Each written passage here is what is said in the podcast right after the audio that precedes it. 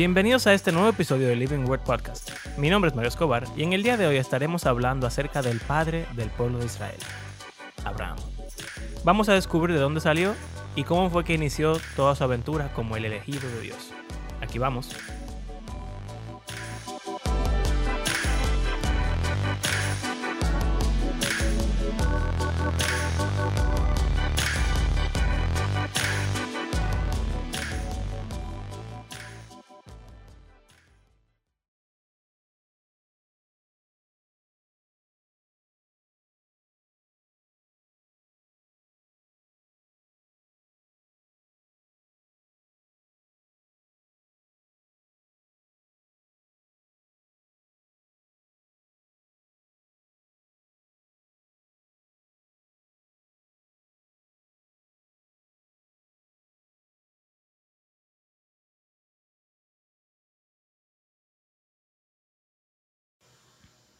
Habrán muchos Abrahames, pero como Abraham no habrán. Eso, mira. Hay un tío mío, o sea, yo me llamo Abraham, obviamente, porque no lo saben. Y un tío mío siempre me decía eso. Entonces, como iba a hablar de Abraham, no sé, me acordé de, de ¿Habrán muchos Abrahames? Pero como Abraham, no habrán. Ok, ok. Gracias. Excelente. Hermoso. eh, ok, déjame yo salvarnos de, este, este momento horrible. Señores, eh, bienvenidos a otro episodio. Mi nombre es Mario Escobar y estoy aquí junto a mi compañero Abraham Sánchez. Uno de los muchos Abrahams que habrán y que hay en el mundo. Y hoy vamos a hablar de... Seguramente este no fue el primer Abraham de la historia. Eso es casi 100% seguro. Pero eh, es el más importante, definitivamente el más famoso. El más famoso. Oye, esto, Abraham. Yo estaba viendo un... Ah, ¿te acuerdas del canal de YouTube de... que se llama Useful Charts? En el que vimos lo de quién escribió los libros de la Biblia. Que... Que estaba hablando de... Ah, que es judío. Ajá, que es judío. Y que estaba hablando de que hay diferentes... Eh, como que fuentes de... Teorías. ajá, y teorías, etcétera. Ok. Pues yo seguí viendo videos de él porque obviamente yo veo videos. Y él estaba hablando, él tiene una serie de los personajes de la Biblia, cuáles son, como que dónde él los categorizaría de acuerdo a histórico, leyenda o mito. Y oh, es como una, es como el ranking de qué tan qué tanta evidencia tenemos de que sean real o no. Mito es lo menos real. Leyenda es como que real, seguramente, pero muy mezclado con, muy mezclado con ficción, y, cosas increíbles. Y después histórico ya él dice que... Eh, eh, de hecho, en el video él dijo como que ya después de Salomón es que empiezan a ser históricos. Sí, porque hay registro, o sea, se han encontrado cosas de y mención de todos esos reyes en otras culturas también. Exacto, pero ya antes de cierto modo, lo que dice la Biblia no, no tiene peso, pero si lo dice en los sumerios que existió Acab, entonces sí existió. Exacto. Irónico. Eh, y bueno, ese no es el punto de este episodio, pero. No, exacto. Él está hablando de Abraham. Y entonces dice: Abraham, él lo categorizaría como un mito todavía, pero que. O sea, es fuerte porque hay tres religiones, las tres religiones, más grandes del mundo vienen de Abraham y lo consideran un personaje histórico completamente y el padre de su religión. Pero entonces él dijo otra cosa, men. Que lo hindú sea, que el dios máximo de los hindúes son panteístas, pero el dios soberano o supremo, no soberano, el espíritu más grande se llama Brahma. Y se escribe con las cuatro letras de Abraham. Oh. B-R-H-M. Y la esposa de Brahma se llama Sara. Sarawasti. Oh, no. Y el tigre dijo eso. Yo me quedé y dije, ay, ¿qué es lo que está pasando aquí? O sea que él, o sea, él lo dijo como que simplemente fun fact. Fun fact. Pero, oye, ¿por qué será que las, todas las religiones más grandes y más antiguas del mundo tienen estas, estos dos personajes? Un hombre con BRHM y una mujer con SRH. Abraham y Sara. O sea que quizá esta gente realmente son pilas especiales. Eh, bueno, pero nosotros creemos que son personajes literales. Sí, claro, claro. Eh, pero como que para la historia secular también, o sea, y quizá, en verdad, que como que uno cree en la Biblia, ¿verdad? Pero como sea, cuando las cosas de la Biblia, incluso para nosotros, cuando algo de la Biblia se demuestra histórica o científicamente, la gente da como que, hey, mira lo que yo creo, ¿verdad? Que se dio cuánto. Sí, claro. Por ejemplo, Jesús eh, existió históricamente. La única gente que dice que Jesús nunca existió son nuevos ateos. Pero muy, muy. o sea, gente que no, que no sabe de, historia. Porque. Exacto. O decir, o decir que... Jesús fue crucificado, que incluso que posiblemente resucitó realmente. Eso. Sí. Eso es heavy. Entonces, como que qué heavy sería que el padre de muchas naciones, que nosotros creemos que es el padre de muchas naciones, realmente sea tan padre de muchas naciones que de ahí salieron los hindú también. Lo cual significaría... Un poco, lejos. Es un poco lejos, en verdad, pero, hey, está duro eso. Y es una coincidencia muy, muy coincidenciosa.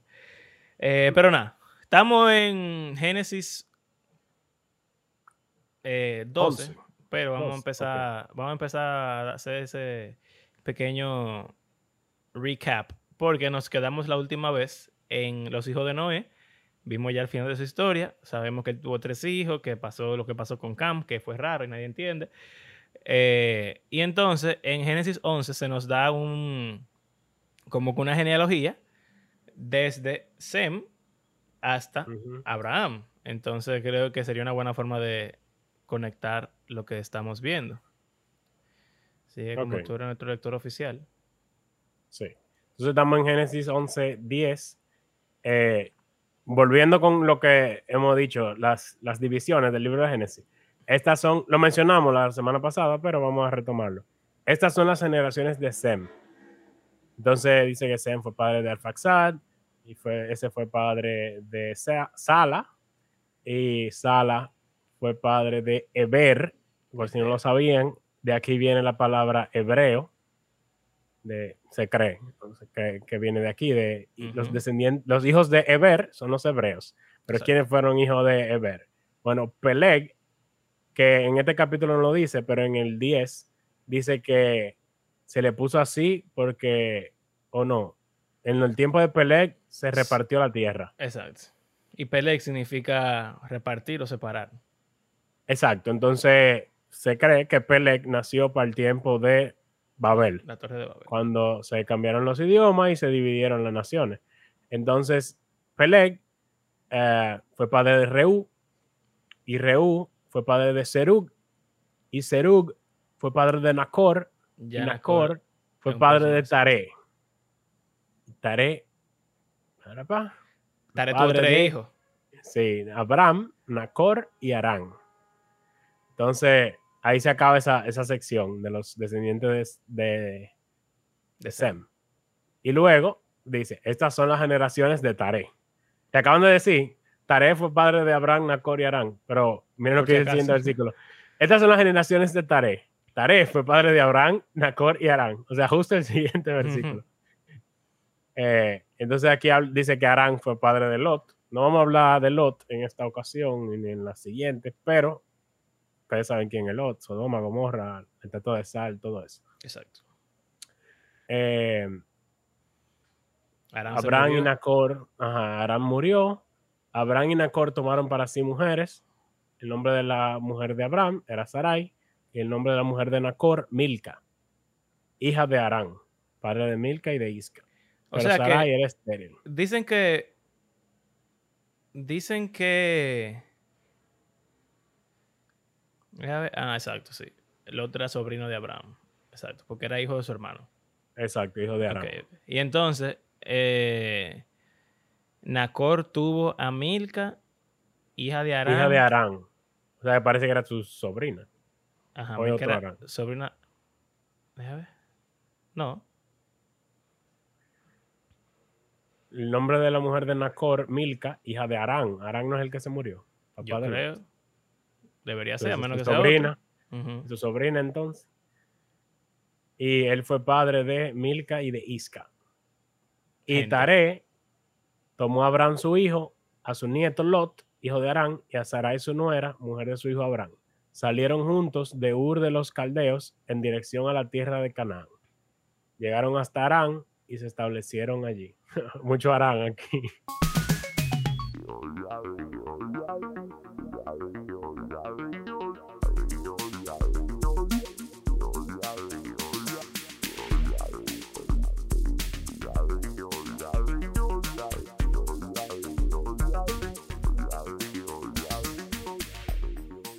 O sea, no están hablando de esta persona, pero no tenemos idea de quién es todavía. Pero todo el que está leyendo esto sabe quién es Abraham. o sea que desde que te comienzan a mencionar Tarena, o ver, ya tú comienzas como que, oh. nosotros, somos de ahí. No hablando de mi gente. Entonces, de repente, ok, Abraham sale de ahí, no nos han dicho nada especial de Abraham. No hay nada que, o sea, como que haga que, por ejemplo, como se nos dice de Noé, que era un varón justo y perfecto, que sé yo qué. De Abraham no se nos ha dicho eso. E incluso en Josué, más para adelante, se dice que Abraham era idólatra. Sí, claro. tenía, como lo normal en esa época, tenían ídolos y diferentes dioses, qué sé yo. Pero comienza Génesis 12 diciendo, y el Señor dijo a Abraham, así, de la nada. Claro, loco. El tipo estaba tirado ahí. Sí. Vete de tu tierra, de entre tus parientes y de la casa de tu padre, a la tierra que yo te mostraré. ¿Ok? Entonces, algo grande. De repente se la aparece, o sea, bueno. Ahora, algo interesante, perdóname que te interrumpa. Es que tengo eso todavía en la mente. ¿Por qué le diría de, entre sus parientes si su papá está muerto ya? Y bueno, pero nada estaban ellos. Son un, clan. Mm. Pero el clan sería los hermanos, entonces. O sea, Anacor mm. estaría ahí. Eh, por alguna razón yo siento como que Anacor estaba ahí, pero nada.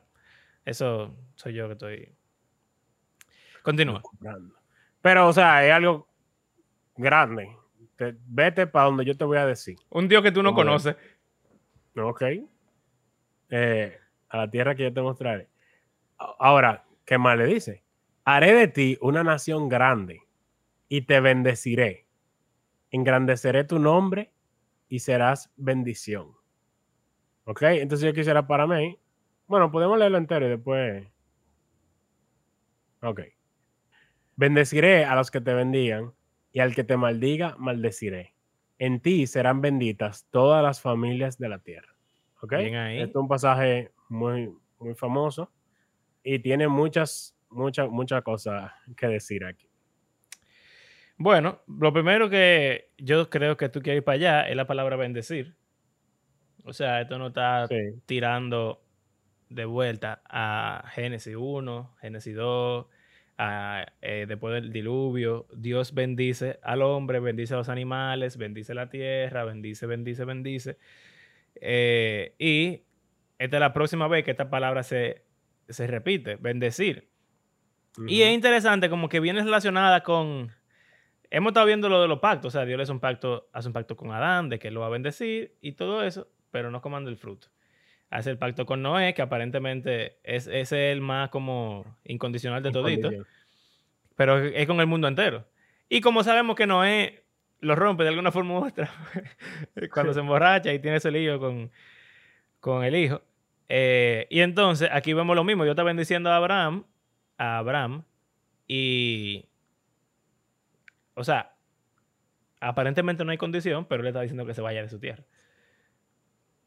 Y que es interesante que él dice que hará de él una nación grande.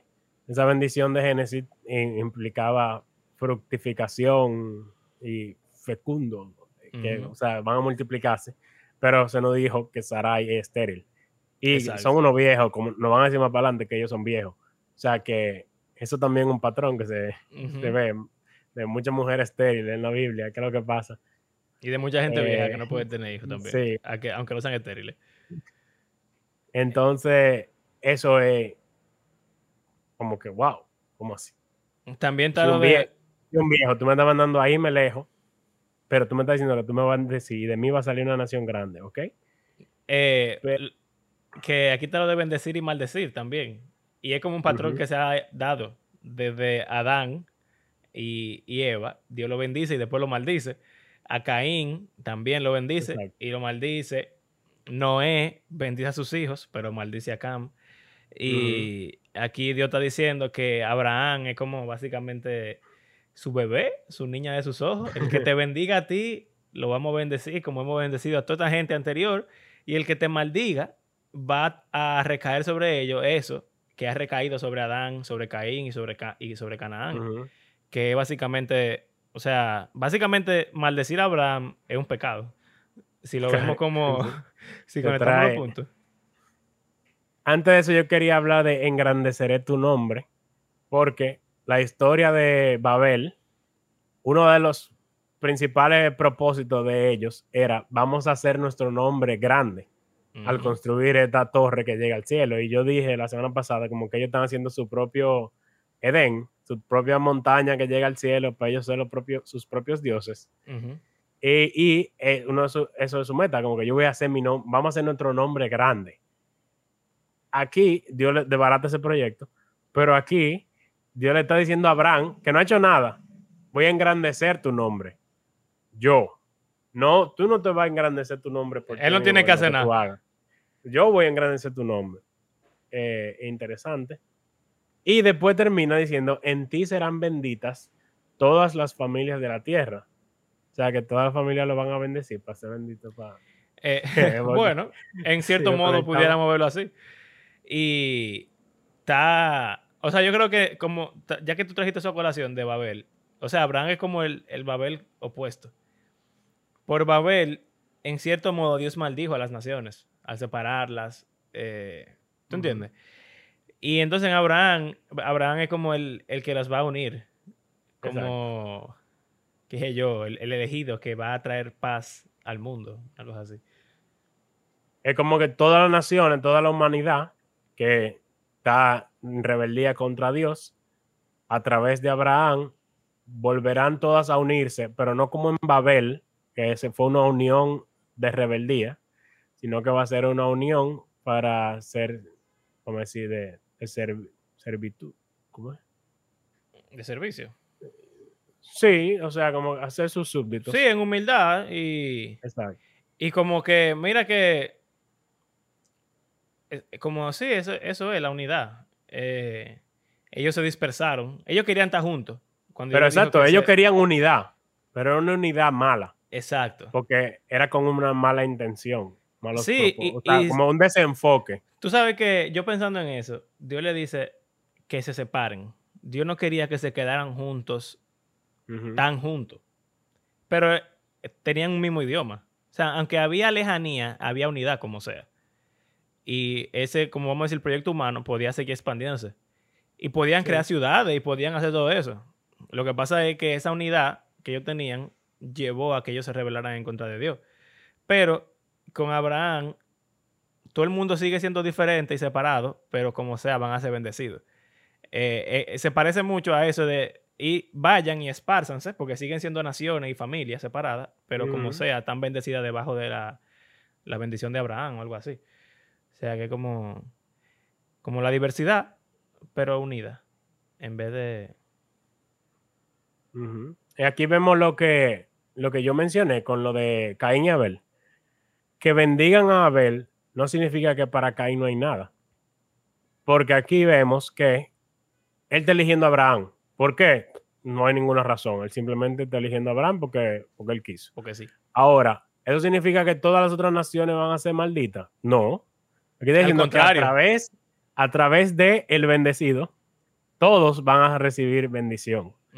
La idea es que Dios como que hace un pacto, un partnership, un, un acuerdo con una persona o con una familia y a- él va a utilizar a esa persona con quien él hizo ese pacto para ser su, como su colaborador para llevar a cabo su plan de redención.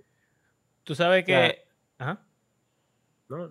en la clase de Biblia de- del colegio, yo cuando estoy dando esa clase lo explico. Yo no sé si yo escuché, quizás yo lo escuché en un podcast de Bible Project, o no sé si fui yo pensando lo que, que se me ocurrió. Ellos estaban hablando sobre eso mismo, de que él, él no excluye al que no ser bendecido por Dios en ese momento no significa que él te excluyó, que él te odia, o que él te maldice, sino que él te va a bendecir por medio de esta persona. Y el punto es que la ilustración es como. La bendición de Dios es como una manguera. Entonces, la manguera, primero le cae arriba. O sea, si tú la pones la boquilla suelta, es un solo chorro. ¿Verdad? Pero hay mangueras que tienen. que tú le cambias la boquilla y entonces tiran una. como una ducha. Y bueno, el punto es que la bendición de Dios no es una manguera sola, es una manguera con ducha. Como que cuando uno ve que Dios bendice a alguien, que Él elige a a Abel, que Él elige a Abraham, a Israel, eh, a quien sea que Él elija, a los doce discípulos, que se convierten en A apóstoles, David. a David, no es para que ellos se queden con la bendición ellos solos, sino que ellos se convierten en esa manguera que después pss, riega la bendición de Dios al mundo entero. Y en verdad, eso es claramente lo que está diciendo, porque en ti serán benditas todas las familias de la tierra, eh, como Ujú. muy amplio. El mundo entero. Claro. Exacto, todo el mundo. O sea que aquí vemos el plan, todavía Dios está en su plan de redención de todo el mundo. Porque podemos ser tentados de decir el Antiguo Testamento es para Israel y el Nuevo Testamento es para, para, cri- para o sea, para todo el mundo, para la iglesia. Pero el propósito de Israel, como vamos a ver en un episodio futuro, es esto mismo, de ser Exacto. bendición a las naciones. O sea que eh, no, no es así, de que el Antiguo Testamento es solo de Israel. No, eso siempre ha sido sobre toda la nación. Claro, y bueno, mira que empieza con Adán, que es el, el humano, la humanidad completa. O sea que no tiene sentido que salga de, Abra- de Adán para después solamente quedarse enfocado en Israel. Pero es que dice lo contrario, o sea, dice que es para todo el mundo. O sea que, Ok, entonces seguimos leyendo aquí en el 12. dale para allá. Entonces Abraham se fue tal como el Señor le había dicho, y Lot se fue con él. Una pregunta. ¿eso es, es una desobediencia o...? Bueno, no, No, no nos dice motivación, dice nada, el autor no dice nada, no lo juzga. pero, ¿sabes? E- Estos juicios así, cuando la Biblia no lo menciona, yo creo que tenemos que tener cuidado. Sí, sí, son subjetivos. Bueno, Pero basado en las consecuencias que traen las cosas, yo creo que uno puede a veces inferir cosas. Y Dios le dijo, es como lo de Eva en el jardín. Nunca no- dice no- que no tuvo mal. Ajá, nunca dice que tuvo mal que ella, dije, que, que ella dijera que no lo tocara. Pero vemos que al final eso llevó, o sea, la caída pasó después de eso. Y Dios no dijo eso en el principio. Y lo que Dios le dijo a Abraham es que dejara a todo el mundo. Y nada más se fuera él. Y él se fue con Lot. Y después hay un lío con Lot. Exacto. Y- Varios y- líos con Lot Y de Lot salen gente mala. también. De Lot salen gente pila de mala. O sea que... eh, Pero sale posiblemente gente buena también. Como Ruth. Es verdad. O sea que Vamos a decir que quizás eso no fue lo que Dios le dijo, definitivamente, pero él lo hizo. él lo hizo. Ok. Ok. Abraham tenía 75 años cuando salió de Arán.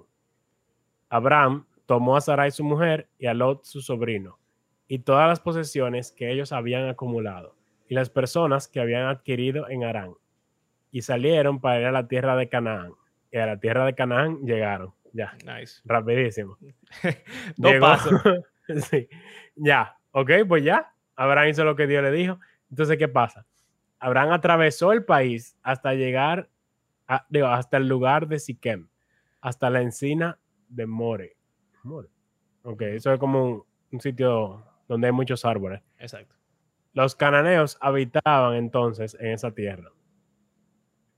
Ya llegó el, entonces el Señor se aparece a Abraham otra vez y le dice, a tu descendencia daré esta tierra. Entonces Abraham edificó allí un altar al Señor que se le había aparecido. ¿Ok? Entonces vemos como, así como Abel, así como Noé, Abraham hace un altar y dice, de allí se trasladó hacia el monte al oriente de Betel y plantó su tienda, teniendo a Betel al occidente, Ai al oriente. Edificó allí un altar al Señor e invocó el nombre del Señor. Este es el segundo altar que hace. Y Abraham siguió su camino, continuando hacia el Negev. Es Eso que está al sur. nombres... Es como que él está dando vueltas por la, por la tierra. Eso, eso es suyo. Sí. Todos estos nombres que él está que estamos mencionando aquí son nombres importantes. Siquem es una- se ha convertido en una ciudad importante. Betel, Betel, eh, pila de importante. muy importante. Ai también eh, pasa algo en Ai después. Y el Negev es un lugar muy conocido. Así que nada, estamos, ya Abraham llegó a la tierra. Como que de aquí es en adelante. interesante ¿Mm? que, que se están usando no los nombres de esos lugares en la época de Abraham, Claro, si no- porque luego vamos a ver algunos de estos lugares y dónde se le pone ese nombre que se menciona aquí. Exacto. O sea que hay veces que leyendo la Biblia leemos un nombre de un lugar y podemos asumir que ese lugar se llamaba así en ese tiempo, pero no necesariamente. Se llamaba así en el tiempo que el autor está escribiendo o quiere o el nombre que él quiere que tú escuches en ese momento por alguna razón. Y de hecho, no solamente por el, eh, o sea, el momento en el que está pasando y lo que el autor quiere, sino también el lugar de donde viene el autor. Porque para ellos la ciudad se llamaba así, pero para otra gente de otro sitio se llamaba de otra forma. Simplemente que cada quien le ponía el nombre que entendía. Y Sí. este es el nombre que los judíos entienden. O sea, cuando un judío lee esto, él dice, ah, mira, esto es Siquén, eso fue allí, eso fue allí, eso fue allí. eso Hay fue allí". veces que, que dicen los dos nombres. Por ejemplo, cuando Jacob y, y Labán hablan de, un- de una piedra ahí y que Jacob le puso tal forma, Ajá. Labán le puso tal forma y que un nombre en arameo y otro en hebreo. No y, tiene de- nada y- que y ver. yo creo que, por ejemplo, Betel no se llamaba Luz antes. Eh, no, ese Ese es otro. Luz. Luz no es donde se va Lot. No. No, Lot va a Zoar. Una que era pequeña y no le pone luz. Bueno, no sé. Bueno, el punto es que hay una, hay una, Betel es Jacob que se lo pone. sí, pero antes de cuando Jacob llega, tiene otro nombre. Y dice que Sí, de ahí en adelante se llamó Betel. O sea que lo- los nombres cambian cada rato y eso. Entonces tú dijiste, Abraham llegó a Canaán y todo está bien, ya hizo lo que Dios le dijo.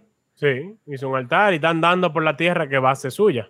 O sea, Pero- todo, todo está bien. Aparte de que se llevó a Lot, que es, es dudoso, pero Exacto. todo, todo está bien. Pero Pero la cosa no dura mucho en la Biblia, aparentemente. En lo bien que la pues, no, gente no hace. se ha terminado, no, se- no se ha terminado el capítulo.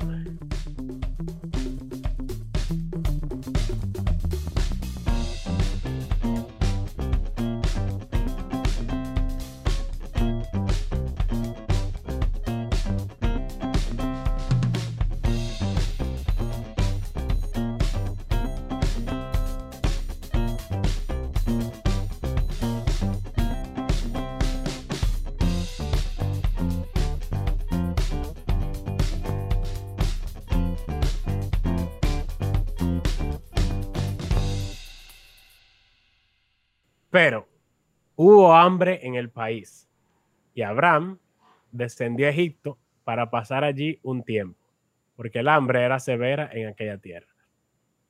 Quien sea que conoce la historia de la Biblia sabe que Egipto generalmente es problemático. Como que No, en no es Egipto un buen lugar. no pasan cosas buenas, generalmente. Y no hay nada en contra de los egipcios, eso es importante eh, recalcar, que estamos hablando de algo de hace miles de años. O sea que no significa de que, que, ah, que si tú eres egipcio hoy en día, o tú tienes ascendencia egipta, egipcia, tú eres de alguna forma malo o, o- o pecador. O Pero para ellos era así. Pero para ellos sí, porque ellos tuvieron muchos problemas por Eh. relacionarse con Egipto. Es como una relación dominicano-haitiano. O sea, nosotros Exacto. fuimos esclavos de los haitianos por... O sea, no esclavos, pero eh, había una tiranía y eso duró 22 años. Después de 22 años, siendo eh, tiraneado por un tigre, a ti no te cae bien. Y mira que han pasado, ¿cuántos años desde Muchísimo. Casi 200. 200 años y todavía queda un poco de eh, roce. Entonces, Un no es, que, no. no es que está bien. Muy- O sea, esa No actitud no es, no es correcta, pero es la No. realidad de la, de la vida humana, de la historia y de lo que los judíos sentían hacia los egipcios. Sobre todo porque Y ellos pa- duraron... pasa en Estados Unidos también con los negros. Sí, O sea, aquel que, o afroamericano, como sea que le quieran llamar, que la esclavitud fue hace ya mucho tiempo. Sin embargo, el racismo no se muere, aunque haya leyes que supuestamente traten de eliminarla, la ley no controla lo que hace la gente. Y, y también las consecuencias, a pesar de que el país ha llegado lejos, como sea, las consecuencias de eso siguen, siguen vigentes. Y, Claro. O sea, tienen que pasar años y años y años para que algo que pasó hace, o sea, algo tan grande así, desaparezca. Eh, Y Ujú. bueno, mira que hoy todavía los judíos y los palestinos siguen peleando y matando. O sea, que hay cosas que ni miles de años pueden quitar. Entonces, los egipcios en la Biblia, o sea, Egipto, el sitio en la Biblia, no, no es bueno. O sea, siempre que algo tiene que ver con Egipto, o es malo, o la Biblia te está diciendo, tú creías que era malo, pero mira, Dios lo hizo diferente. O sea que, Exacto, hay veces que sí es bueno, pero generalmente es malo. Sobre todo porque ahí ellos fueron esclavos por Ujú. 400 años. O sea que el israelita que está leyendo esto está ahí, pero ¿qué tú haces, Abraham? ¿Por qué tú vas a Egipto?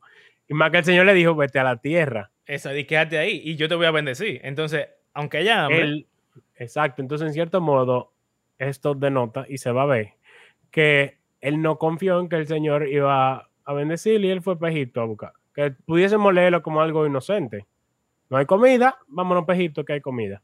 Pero, ¿por qué un problema? Bueno, vamos a ver lo que pasa. Cuando se estaba acercando a Egipto, Abraham dijo a Sarai su mujer, aquí comienzan la- la- la- las cosas. Mira, sé que eres una mujer de hermoso parecer y sucederá que cuando te vean los egipcios dirán, esta es su mujer y me matarán, pero a ti te dejarán vivir. Di por favor que eres mi hermana, para que me vaya bien por causa tuya y para que yo viva gracias a ti. O sea que él está usando a Sarai como su escudo. un instrumento para él quedarse vivo porque él asume que lo van a matar. Exacto, sin saber. Eh, me vaya bien por causa tuya.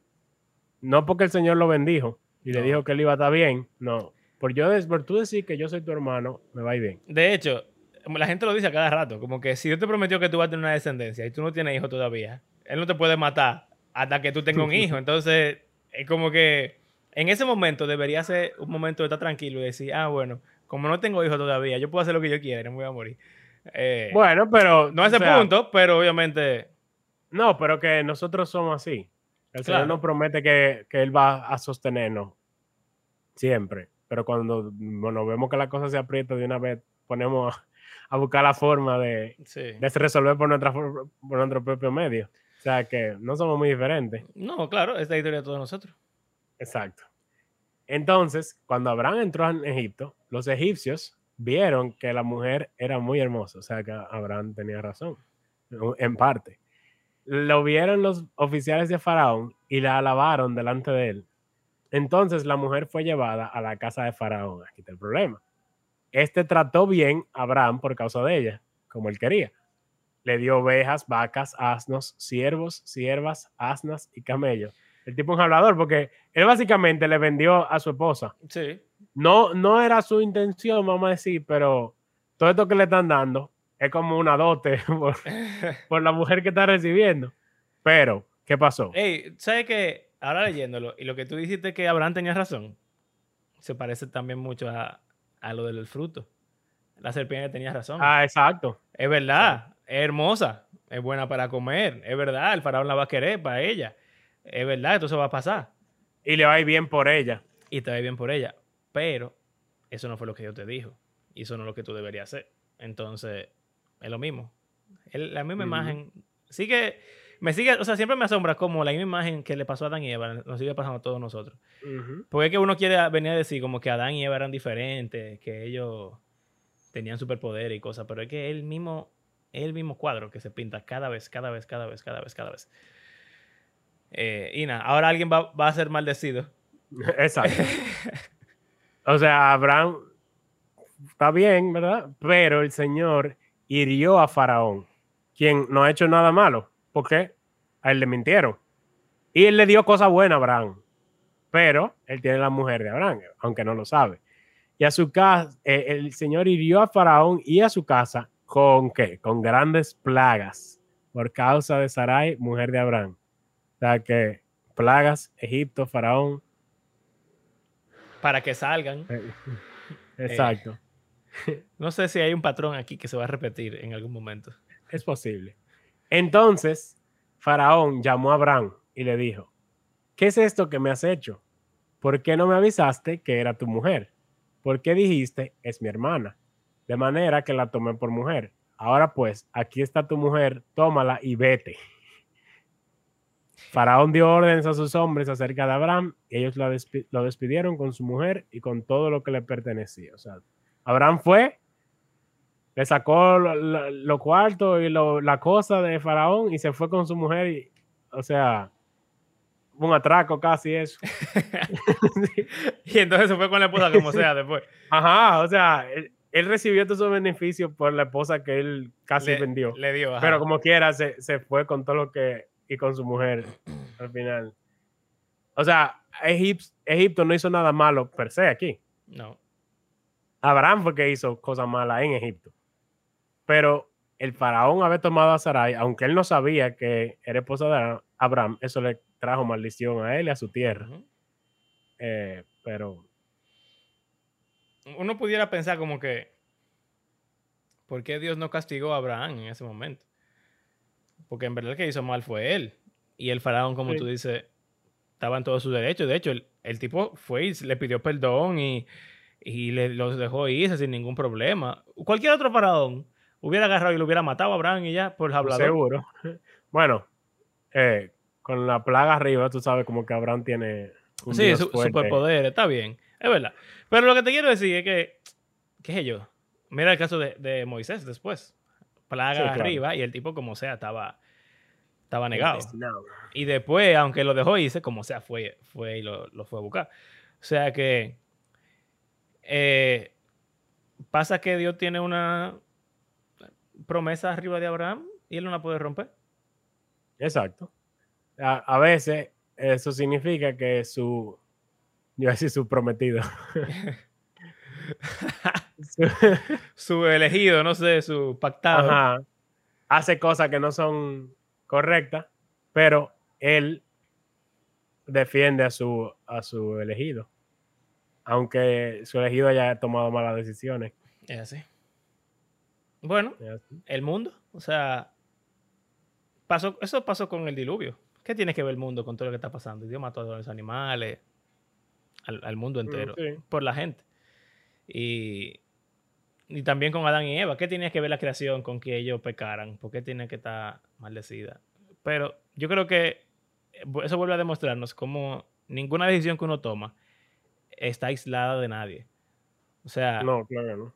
si tú le das a Faraón una esposa y esa esposa es de otra gente, en algún momento eso va a causar problemas. O sea que él va, él va a descubrir en algún momento que le pertenece a otra persona.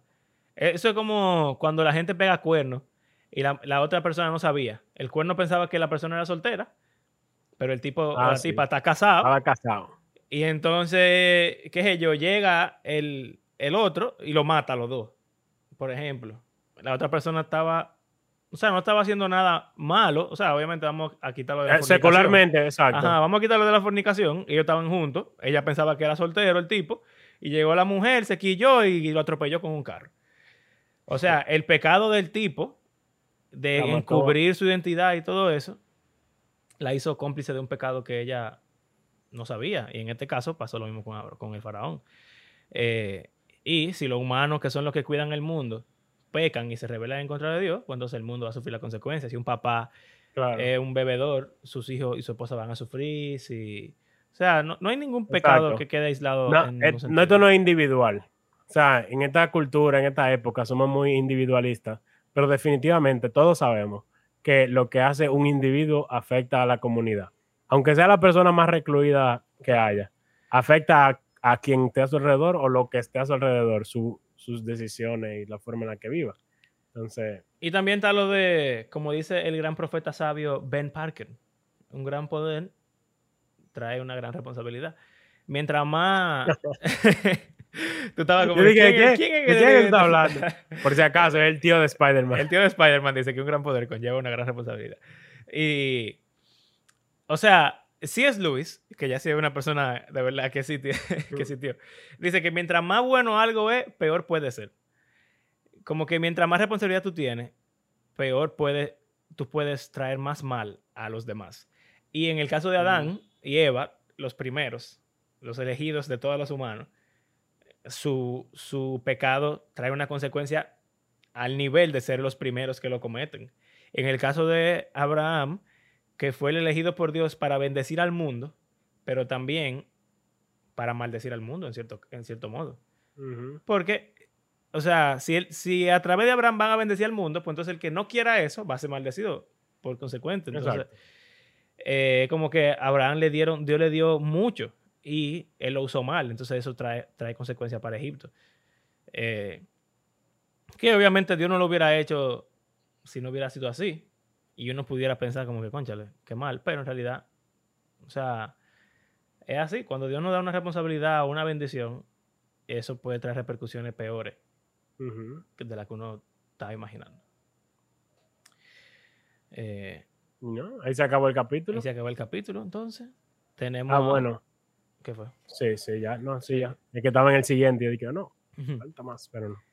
Tenemos a una persona que ahora Dios la volvió a elegir. Este, ¿cuál? El, el cuarto ya. Teníamos a Adán, Caín, Noé. Bueno, Bueno, o sea, eh, sí, exacto, Seth, perdón. Eh, Que Dios lo vuelve a elegir y es como sigue con esta promesa de un descendiente. Mira que toda la gente están relacionada por sangre directamente. Sí. eh, todos fallan. Todos, todos fallan. Y entonces Abraham ya falló también, pero eh, no sé, vamos a ver qué pasa con Abraham. Hay esperanza de que Dios realmente pueda bendecir al mundo por medio de él. Hasta ahora ha hecho lo contrario, pero vamos a ver si todo mejora en algún momento. Ha tenido sus altas y sus bajas. Exacto, porque él obedeció a Dios. Exacto. Y él hizo su altar y, se dijo hizo- que claro. eso estaba bien. Solamente que llegó un momento, bueno, lo mismo, o sea, Adán, que yo, nombró a los animales, bendijo Ujú. el mundo, pero se pecó y también eh, Noé construyó el arca, salvó el mundo entero. Pero Y el después- sacrificio que fue como importante. Pero después falla, o sea que nada, tenemos gente que lo hace bien y después falla. Y vamos a ver qué pasa con Abraham. Humanos. Abraham, muchos Abraham como Abraham, entonces, sí, sí es por eso.